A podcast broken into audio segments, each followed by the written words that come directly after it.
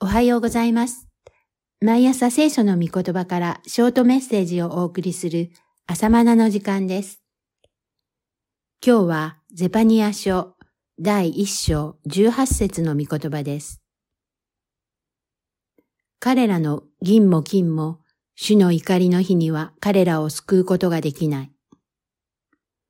預言者ゼパニアはヒゼキヤ王の五代目の子孫であると記されています。一章一節。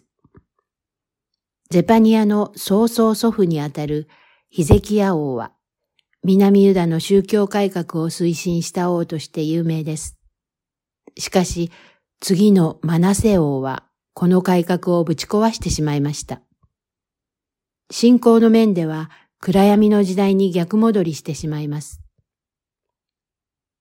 やがてヨシア王の時代になって、再び宗教改革がなされ、その時代に本書の著者であるゼパニアが預言者として召され、ヨシア王の宗教改革を霊的に支えたわけです。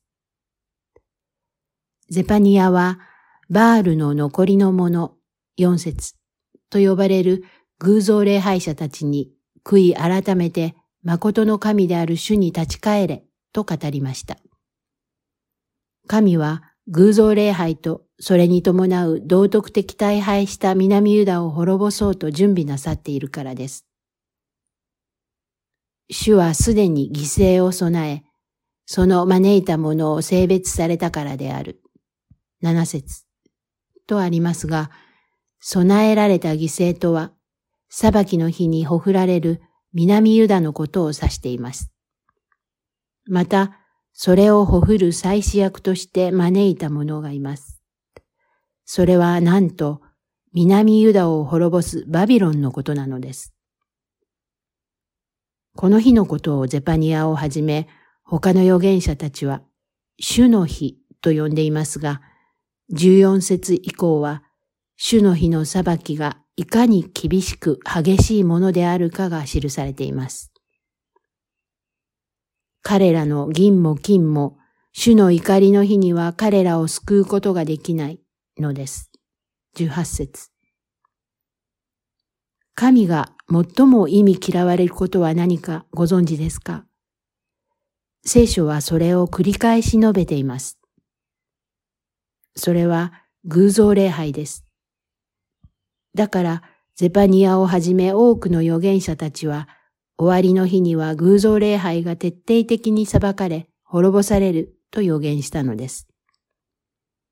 かつてのヒゼキヤ王は、宗教改革を試みたものの、すべての偶像を取り除くことができませんでした。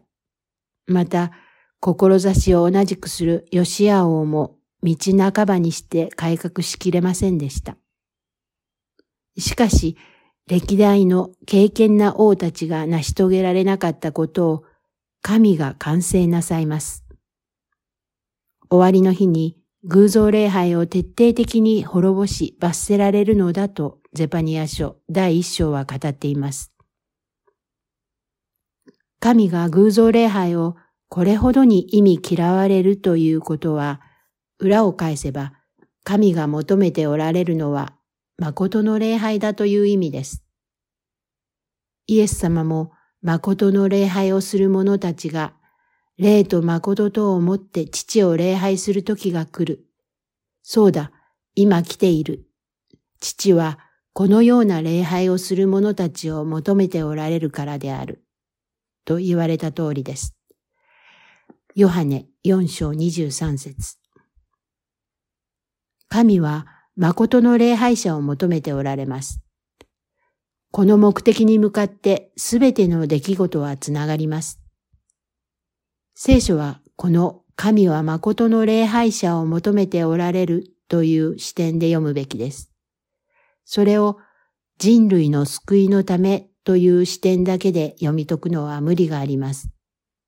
すると、どうしても人本主義、つまりヒューマニズム的キリスト教になってしまい、神の御心を見誤るからです。聖書は新本主義です。さて、話題を戻します。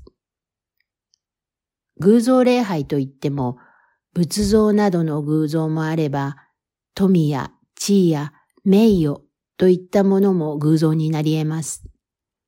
それを神のように崇拝するなら、それは偶像です。イエス様は、神と富との両方を主人とすることはできないと言われました。神こそ誠の主人です。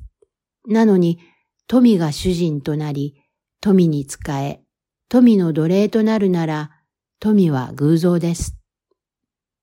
私たちは神のしもべにはなっても、富のしもべになってはなりません。神が私たちの誠の主人であって、富に対しては私が主人となって富を正しく管理するのです。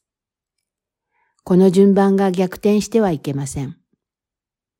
冒頭の聖句が示すように、金も銀も誠の主人ではないので、終わりの見怒りの日に私たちを救い出すことができません。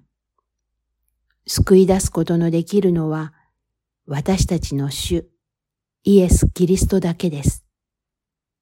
以上です。それではまた明日。